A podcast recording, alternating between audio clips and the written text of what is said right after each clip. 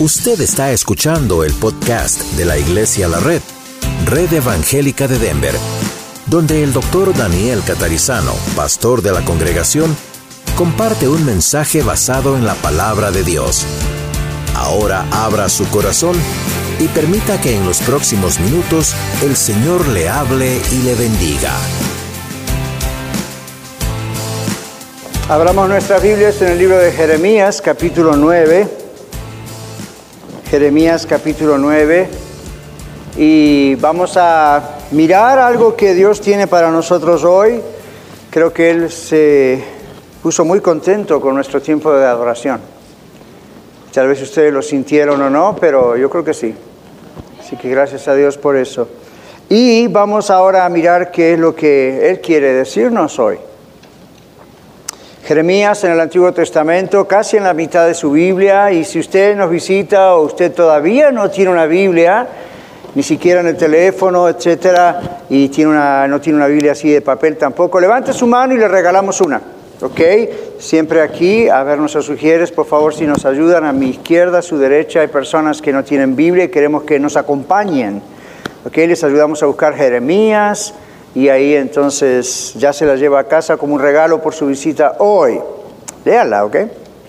Muy bien, Jeremías, casi en la mitad de la Biblia, es uno de los profetas. Después de Isaías, Jeremías. Busquen el capítulo 9.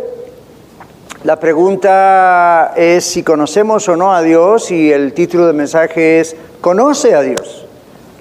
Y vamos a ver qué significa esto. Jeremías, mientras lo están buscando, les cuento que Jeremías era un profeta enviado por Dios para denunciar los pecados del pueblo de Israel, para advertirles acerca de una inminente destrucción. Ah, la historia de Jeremías es apasionante, a pesar de que Jeremías fue muy perseguido por el propio pueblo de Israel, porque usted sabe lo que pasa cuando uno advierte situaciones, ¿no es cierto? A no todo el mundo le gusta escuchar eso. Y de pronto una persona puede decir, qué negativo que es por decir eso, qué negativa que es esta persona por decir esto otro, pero cuando Dios pone en el corazón algo para decir y hay que decirlo, aun si es duro de escuchar, es una advertencia de Dios, porque Dios ama. Y eso fue lo que hizo con el pueblo de Israel. Jeremías capítulo 9, el versículo 23. Así dijo Jehová, no se alabe el sabio en su sabiduría ni en su valentía se alabe el valiente, ni el rico se alabe en sus riquezas. Mas alábese en esto el que se hubiere de alabar, en entenderme y conocerme que yo soy Jehová, que hago misericordia, juicio y justicia en la tierra, porque estas cosas quiero, dice Jehová. He aquí vienen días, dice Jehová, en que castigaré a todo circuncidado, es decir, a todo judío, y a todo incircunciso, a todo no judío, a Egipto y a Judá, a Edom y a los hijos de Amón y de Moab, y a todos los arrinconados en el postrer rincón, rincón, los que moran en el desierto, porque todas las generaciones, o todas las naciones, perdón, son incircuncisas, y toda la casa de Israel es incircuncisa de corazón. Otra vez, la infidelidad del pueblo de Dios, específicamente aquí la infidelidad de Judá a Dios, iba a terminar en destrucción de ese pueblo. Y esto es curioso porque el pueblo de Dios es el pueblo elegido por Dios, los judíos. Pero los judíos tenían un grave problema. Los judíos pensaban que, bueno, tenemos el templo, tenemos el palacio del rey, era una época donde lo tenían todo. Tener el templo significaba tener la presencia de Dios en medio de ellos. Ah, tener una ciudad amurallada, en esos años era seguridad militar prácticamente. Todo parecía estar muy bien, sin embargo el pueblo de Israel, el pueblo escogido por Dios, el pueblo que había entrado en un pacto con Dios, adoraba ídolos e imitaban lo que naciones alrededor de ellos hacían en cuanto a su conducta, sus elecciones, sus decisiones, su forma de ser. Vez tras vez el profeta Jeremías, usado por Dios, les dice, no hagan esto, No se fíen, no se confíen de que porque está el templo, la cosa va a estar bien. No se fíen, no se confíen de que porque los varones tienen la circuncisión del pacto o la señal del pacto en su circuncisión, todo va a estar bien.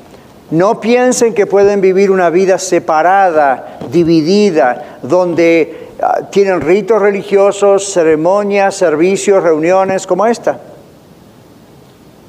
Con las características judías, claro, en esa época.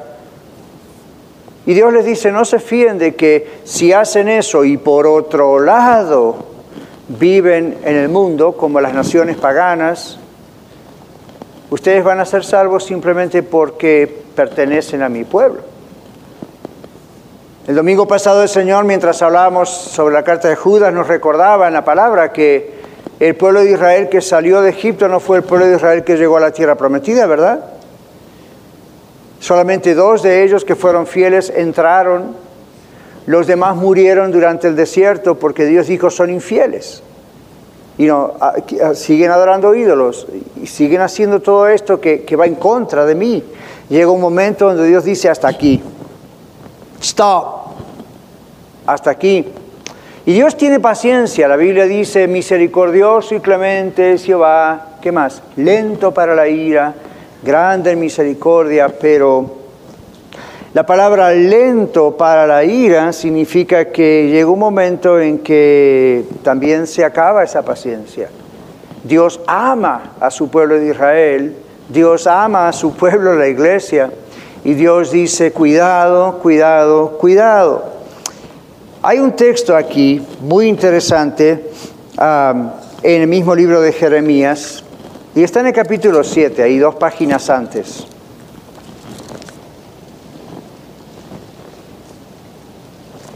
Observe lo que Dios dice a través de Jeremías. Palabra de Jehová que vino a Jeremías. Es decir, no es Jeremías inventando esto, creándolo, es Dios. Jeremías fue simplemente un portavoz, un profeta. Ponte a la puerta de la casa de Jehová, el templo. Ponte a la puerta de la casa de Jehová y proclama allí esta palabra y di, oigan o oíd palabra de Jehová todo Judá, los que entráis por estas puertas para adorar a Jehová. Así ha dicho Jehová de los ejércitos, Dios de Israel. Mejorad vuestros caminos y vuestras obras y os haré morar en este lugar. No fiéis, en otras palabras, no se confíen, en palabras de mentira, diciendo, Templo de Jehová, templo de Jehová, templo de Jehová es este. Esa, repetición tres veces en el, en el idioma hebreo es muy significativa, es una hiperseguridad en algo. Versículo siguiente, pero si mejorareis cumplidamente vuestros caminos y vuestras obras, si con verdad hicieres justicia entre el hombre y su prójimo, y no oprimieres al extranjero, al huérfano y a la viuda, ni en este lugar derramareis la sangre inocente, ni anduviereis en pos de dioses ajenos para mal vuestro, os haré morar en este lugar, en la tierra que di a vuestros padres para siempre, la tierra prometida. He aquí vosotros confiáis en palabras de mentira que no aprovechan, hurtando, matando, adulterando, jurando en falso, e incensando a Baal, un ídolo, y andando tras dioses extraños que no conocisteis.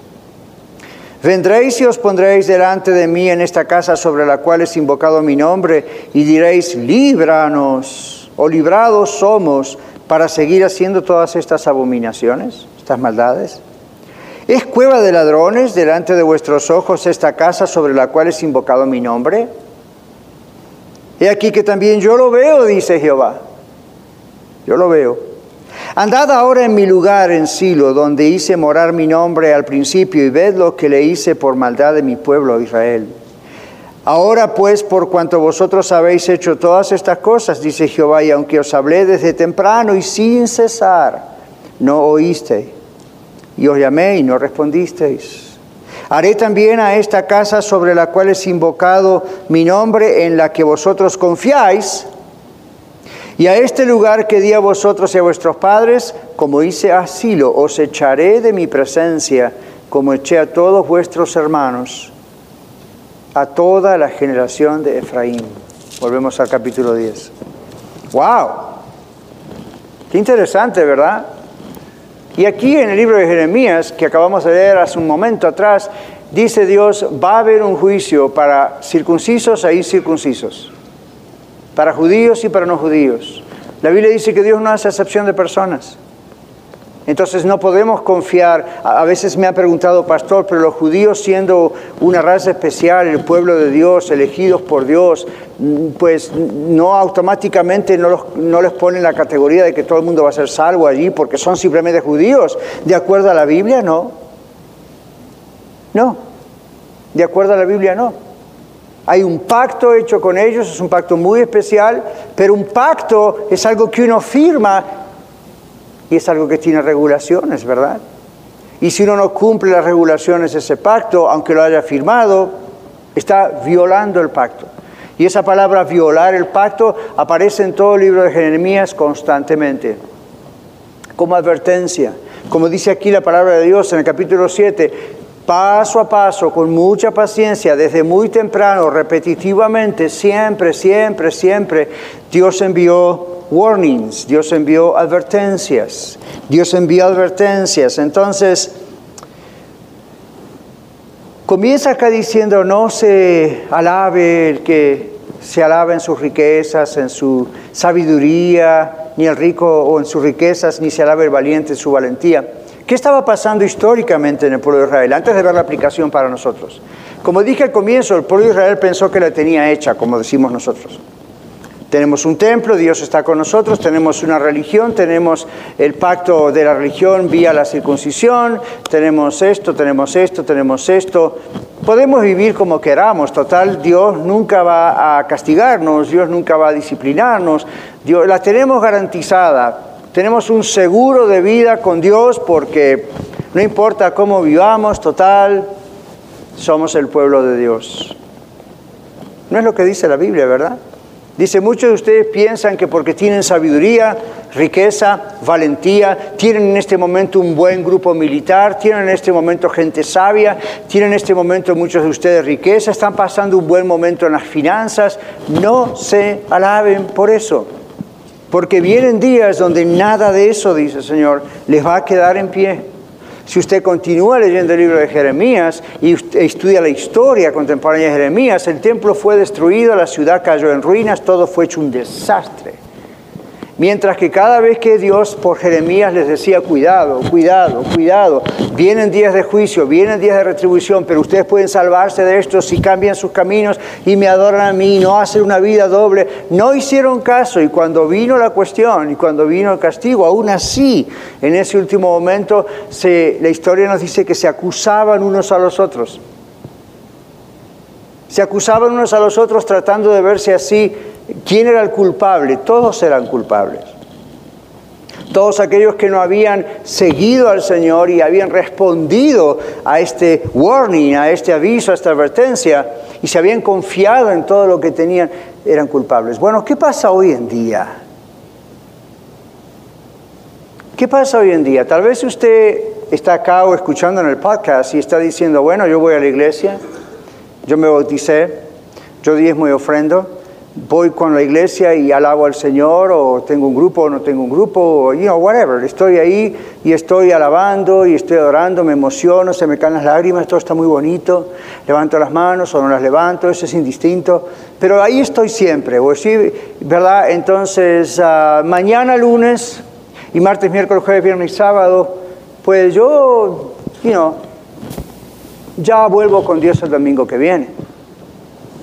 Mientras tanto, no cuento con Él para las decisiones, no busco su voluntad, no estoy a solas buscando su rostro, no estoy orando, no estoy leyendo la palabra de Dios. Y, bueno, Dios me dice ciertas cosas como haz esto y no hagas lo otro, y yo digo, bueno, no importa si hago esto, total, Dios me perdona, y ah, ni modo, el domingo voy a la iglesia y al cabo que me bauticé. Esa es la comparación. Para nosotros el día de hoy bautizarse en agua testificando que Cristo es el Salvador y el Señor. Señalo ahí para los que no saben, está la pileta llamada bautisterio, donde nos bautizamos confesando públicamente nuestra fe en Cristo. Pero si uno hace todo eso pensando, ahí tengo la garantía de que todo va a estar bien, o esa es la garantía de que soy salvo, está errando. Y el día de mañana, ¿verdad? El día de mañana se puede llevar una gran sorpresa. Entonces yo no estoy aquí como su pastor, sea usted visitante o sea miembro de la red, para dudar de su salvación o hacerle a usted dudar de su salvación, porque ustedes saben que yo creo en la seguridad de la salvación. El punto es que creo en la seguridad de la salvación para los que somos salvos. Entonces, lo que no creo, porque la Biblia no lo cree y no lo enseña, es que los ritos, bautismo, la Santa Cena, Cena del Señor, la asistencia a la iglesia, el conocer de memoria muchos textos de la Biblia, como yo también conozco, esa no es la garantía, ¿verdad? Esa no es la garantía. Yo no puedo estar en adulterio, en fornicación, en drogas, en alcoholismo, en pornografía, en esto, en la mentira, en el chisme, y al mismo tiempo decir, pero Señor, al cabo yo voy a la iglesia, yo me bauticé, yo tomo la cena, yo diezmo y ofrendo, yo siempre tengo una posición, un liderazgo, privilegio. No se fíe, no nos fiemos de ninguna de esas cosas. Si esas cosas están hechas genuinamente porque de veras hemos nacido de nuevo en Cristo y lo sabemos, alábese. Y aquí no dice alábese en palmaditas en la espalda, mírese al espejo y diga qué bien, qué buena persona. Simplemente alabarse en el griego aquí, en hebreo, perdón, significa celebre el hecho de que usted conoce a Cristo. Celebre el hecho de que el Señor nos sacó de la inmundicia del mundo. Celebre el hecho de que la salvación no es por obras para que nadie se gloríe. Celebre el hecho de que no hay forma de ganar el cielo. Celebre el hecho de que si no hubiese sido por la misericordia de Dios que le encontró a usted a mí en algún momento, usted y yo estaríamos perdidos. Celebre eso. Celebre eso. Y no diga qué inteligente fui, diga gracias Señor por tu misericordia, yo solo respondí a tu amor. Y diga gloria, gloria a Dios y alabo el día en que nací de nuevo. Hay textos en la Biblia donde algunas personas maldicen el día en que nacieron. Y algunos de ustedes se acuerdan de algunos, hoy hablamos de uno en la escuela de vida. Ahora, ¿por qué? Porque les va tan mal en la vida, van tan mal, mal, mal, mal, mal, mal, mal, que empiezan a decir, ¿por qué habré nacido? Una forma de maldecir el día, básicamente, de nacimiento. ¿Por qué habré nacido? ¿Para qué Dios me trajo al mundo? Bueno, yo no sé si ese fue su caso o fue el mío, pero si usted tiene a Cristo en su corazón, usted se levanta en las mañanas o durante el día, de repente usted dice, gracias Señor por el día que nací de nuevo en ti. No cambio esto por nada. Alábese en eso, dice el que se da a alabar. No se alabe en la sabiduría, no se alabe en la valentía, no se alabe en la fuerza militar. En nuestro caso diríamos aún personalmente, no me voy a alabar en lo que sé o no sé, no me voy a alabar en cuánto sé del Señor, qué bueno que puedo saber mucho usted también, pero no me voy a fiar de eso. No me voy a fiar de cuántos textos sé de memoria, aprenda la Biblia de memoria, pero no se agarre de ahí pensando, todo debe estar bien porque mire todo lo que yo sé. Tampoco vaya por el otro lado y diga, bueno, no sé nada, pero emociono tanto, me emociono cuando está el Señor presente. Tampoco se fíe de las emociones. El punto aquí real es, no se alabe en nada suyo ni en nada de otros. No se alabe si usted tiene un buen pasar económico o si le va más o menos. No se alabe si tiene inteligencia que Dios le dio y puede resolver un montón de cosas. No se alabe en qué valiente o fuerte es. Los, los judíos habían creado un sentido de falsa seguridad. ¿Se dieron cuenta? Hoy nosotros tenemos este templo, pero sabemos que Dios no mora en templo hecho de manos. Eso no significa que no está aquí, sino que no está exclusivamente aquí, está en nosotros. Nosotros como cristianos somos el templo de Dios, el Espíritu Santo vive en nosotros. No podemos llevar este templo a lugares donde no conviene, ¿verdad? No podemos llevar este templo y juntarlo con algo que es desigual en yugo, dice la Biblia. No podemos estar en este cuerpo minándolo you con vicios, con problemas. ¿Por qué? Porque ya no es nuestro cuerpo. ¿De quién es? Es Él.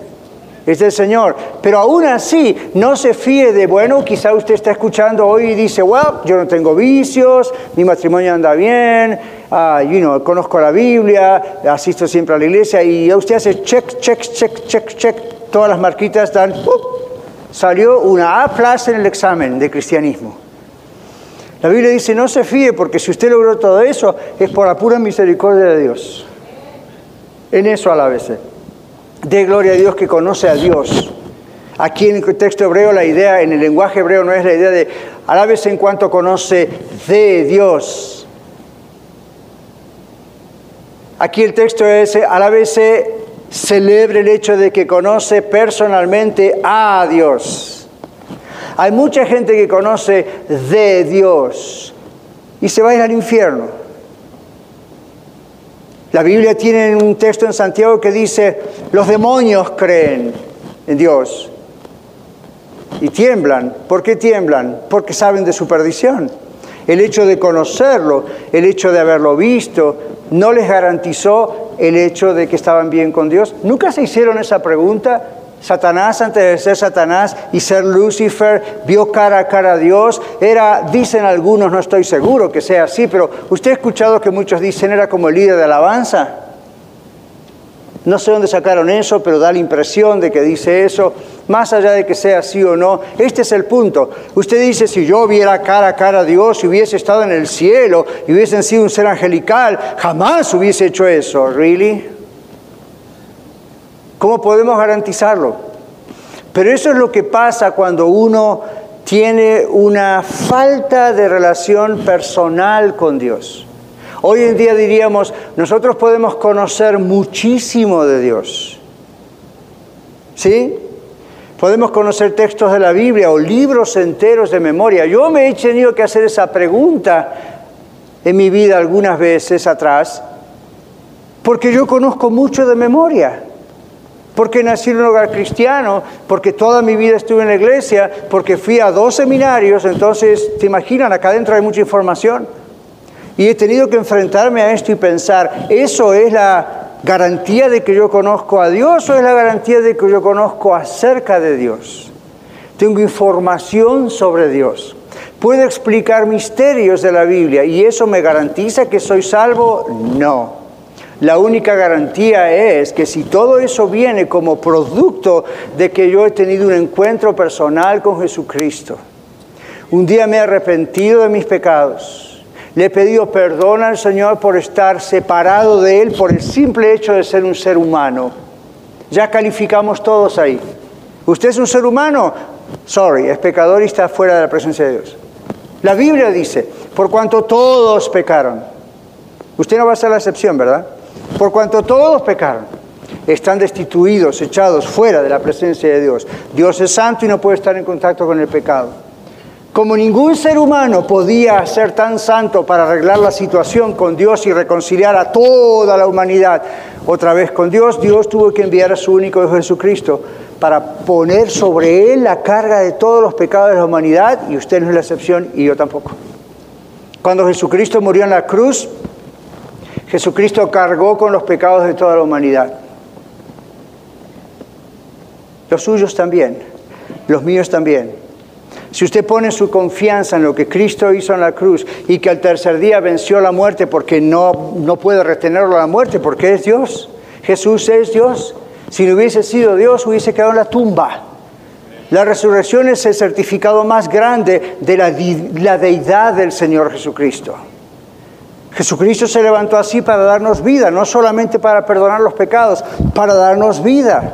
¿De qué sirve el perdón si no viene la vida a raíz del perdón? Nada.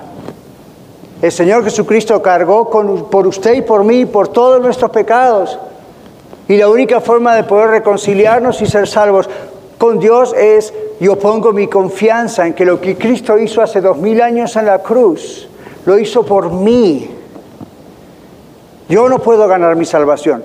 Por más que intente portarme bien, por más que intente ser un buen esposo, por más que intente ser un buen papá o abuelo, por más que intente ser un buen pastor, yo no puedo ganarme la salvación. La Biblia dice la salvación no es algo que nadie puede ganar. Por eso dice, no es por obras para que nadie se gloríe. Es por pura gracia y misericordia de Dios. Si usted genuinamente hoy se arrepiente de sus pecados, eso significa confiesa que es pecador y decide salir de eso, va a necesitar la ayuda de Dios, sí o no. Oye, Pero la ayuda de Dios no la va a tener antes de ser salvo, la va a tener después de ser salvo. Usted toma la decisión cognitiva e intelectual de decir, yo sé que lo que la Biblia dice acerca de mí es cierto, todos somos pecadores. Segundo, yo sé y creo que lo que la Biblia dice acerca de Cristo es cierto. Jesucristo cargó con mis pecados y se levantó, resucitó de los muertos, volvió a la vida porque Él es poderoso y es Dios y entonces así me da vida. Entonces, ¿qué hago con todo eso? Le doy mi vida. ¿Cómo no entregarle la vida a alguien que me quiere salvar? Ridículo es no hacerlo. Jeremías constantemente estaba diciendo eso en su lenguaje a los hebreos, en su situación, pero el mensaje es el mismo. No se fíe de lo que sabe, no se fíe de una religión tradicional, no se fíe de esta nueva religión si esto es para usted nuevo, no se fíe de haber crecido en tal lugar, no se fíe de que simplemente una vez usted cambió de religión porque es más conveniente, es más claro, es más razonable o lo que haya motivado esa decisión. Usted si nunca realmente ha entregado su vida al Señor Jesucristo, no es aún salvo, todavía no conoce a Dios ¿Conoce usted a Dios? Bueno, ¿cómo sabemos si realmente lo conocemos? Nosotros sabemos que lo conocemos porque vemos que en la relación con Él hay transformación de nuestra vida. Yo no puedo transformar su vida. Es más, no tengo ningún interés, tengo muchas cosas en casa para hacer. Pero no tengo poder para transformar su vida. Así que si usted viene a mí, pastor, póngame la mano acá, allí, acá, porque entonces usted no pasa a través del... Olvídese, no hay forma de hacer eso, es el Espíritu Santo el que va a transformarlo. La Biblia claramente dice que es el Espíritu Santo el que le está hablando hoy a usted. Si usted responde, Dios entra en la persona del Espíritu Santo y ahí comienza el trabajo de transformar su vida. La iglesia, la red, no puede transformar su vida.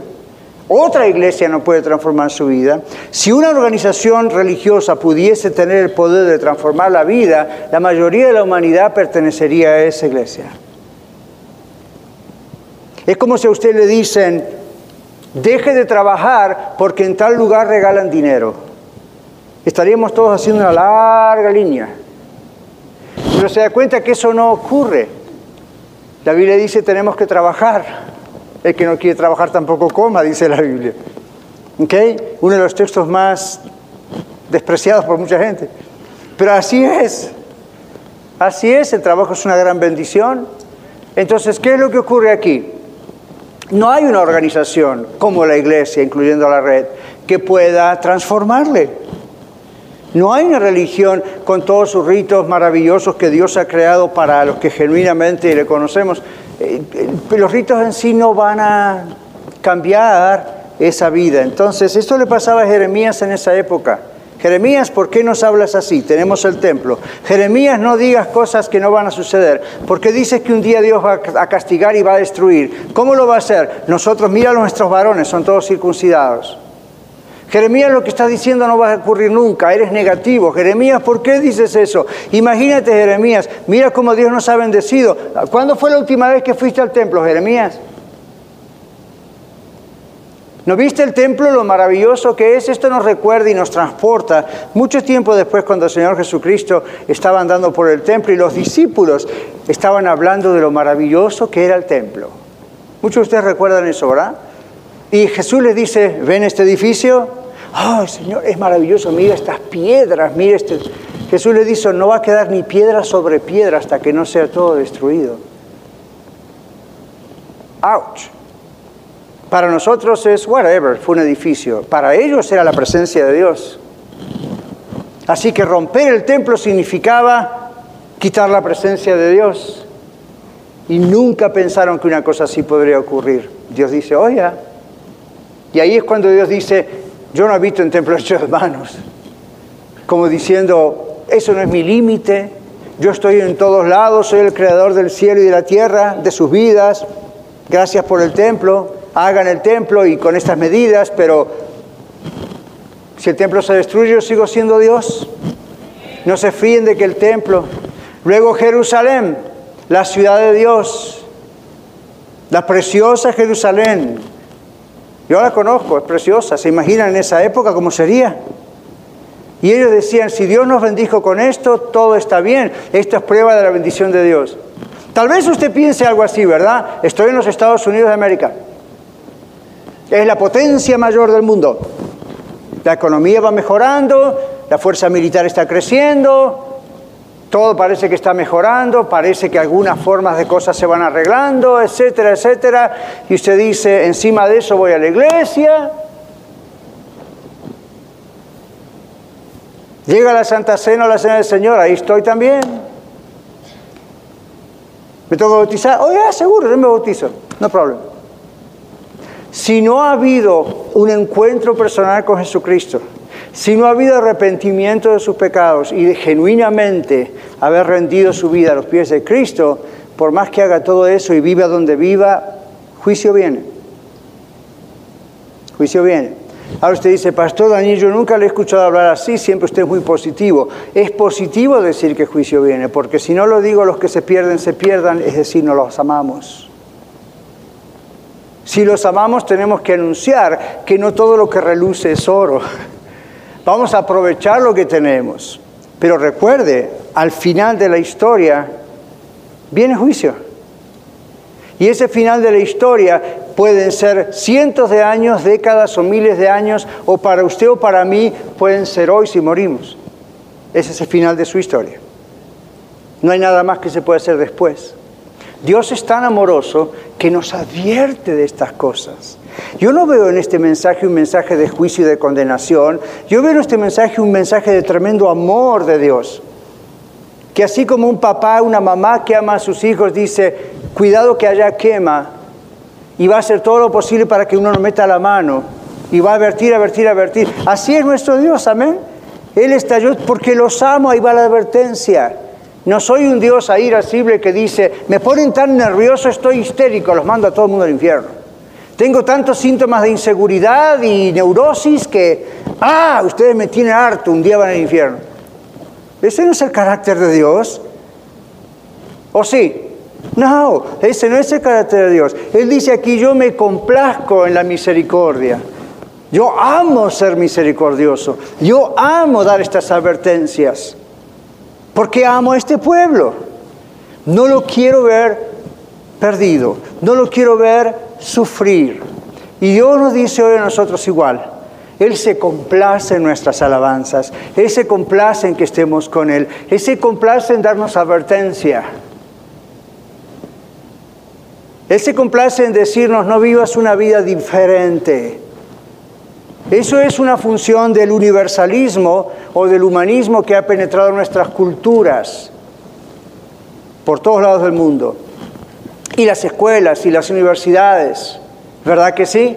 Por años se ha enseñado, aún en algunas iglesias, directa o indirectamente, hermanos, esta idea. Mientras usted asista a la iglesia, mientras usted diezme ofrende, mientras usted tenga algún privilegio, oposición o ayude cuando tiene que ayudar, it is well with my soul.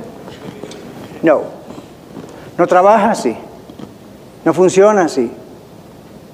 Por eso aquí en nuestra iglesia, por ejemplo, nosotros esperamos, no estamos apurados para ocupar posiciones de liderazgo, ¿se dio cuenta?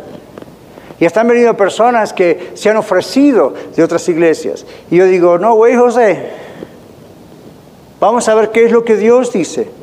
¿Por qué? Porque puede haber un falso sentido de seguridad, como tenían los judíos en su tiempo, de decir, si soy un fariseo, si soy un sacerdote, si soy un escriba, si voy siempre al templo, si voy con los sacrificios, si hago esto, yo estoy bien con Dios. Wrong. Eso no garantiza.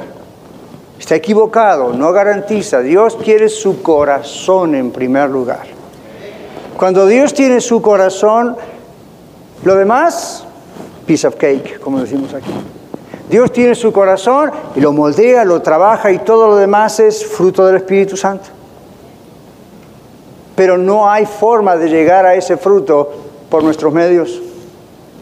Así que vamos a cerrar nuestros ojos ahora y vamos a orar. Y todos ustedes, ya sé que, sean que estén de visita o que vengan siempre aquí por ya tres años de Iglesia de la Red, analice su corazón delante de Dios. Realmente, en serio, delante de Dios. Analice su corazón. Dios le ama tanto que le da advertencias. Usted sabe por qué lado anda mal. Yo, no sé de la vida de todo el mundo aquí, pero usted, yo sé la mía. Entonces, ¿por qué lado la cosa no está bien? ¿Qué, qué, qué fruto de no estar arrepentido y tener a Cristo es lo que muestro con mi conducta, mi vida? Y si eso es así, hoy es el día de arrepentirse y ser salvo. Y si ya soy salvo, es el día de arrepentirse y aceptar la corrección de Dios antes de que la corrección de Dios pueda doler mucho. Dios al que ama castiga como un padre a su hijo quien quiere. Bueno, ya que está esa advertencia, tratemos de no tener que ser castigados. ¿Qué le parece? Es una idea inteligente, ¿verdad? Es una idea de amor. Ahí donde usted está esta tarde, en sus propias palabras, yo no le puedo poner las palabras en su boca, pero yo le digo lo que yo hice, tal vez le ayude. Ahí en sus propias palabras, usted puede orar y decir, Dios, Padre Dios, yo reconozco que todos los seres humanos somos pecadores. No hay justo ni uno. Y yo no soy la excepción. Yo también soy pecador. Señor, yo no me quiero perder. Yo no quiero un castigo permanente. Señor, yo quiero ser salvo, salva. Y tu Biblia me dice que si creo que Jesucristo murió por mí y pagó por mí, y yo pongo, deposito mi confianza en lo que Jesucristo hizo, tú me salvas. Y dígale, Dios, yo sé que no es una simple decisión, es una decisión que cambia mi vida a partir de hoy, pero lo quiero. Yo no quiero negar la advertencia que tú me das. Quiero ser salvo hoy me entrego a ti. Si usted ya lo ha hecho como yo, quizá usted como yo, en privado, también tuve que decirle al Señor, Señor, perdóname. Yo no adoro ídolos de piedra o de cerámica o de metal o de madera, pero a veces yo soy mi propio ídolo. Hay mucho concentrado en Daniel. Hay mucho concentrado en Daniel. Te pido que me perdones. Señor, esto me trae no solamente problemas a mí, esto quiebra ese compañerismo que quiero tener contigo. Y yo le dije, Señor, perdóname, y el Señor me perdonó, y Él lo quiere hacer con usted también. Muchas gracias por escuchar el mensaje de hoy. Si tiene alguna pregunta en cuanto a su relación personal con el Señor Jesucristo o está buscando unirse a la familia de la Iglesia La Red, por favor no duden en contactarse con nosotros.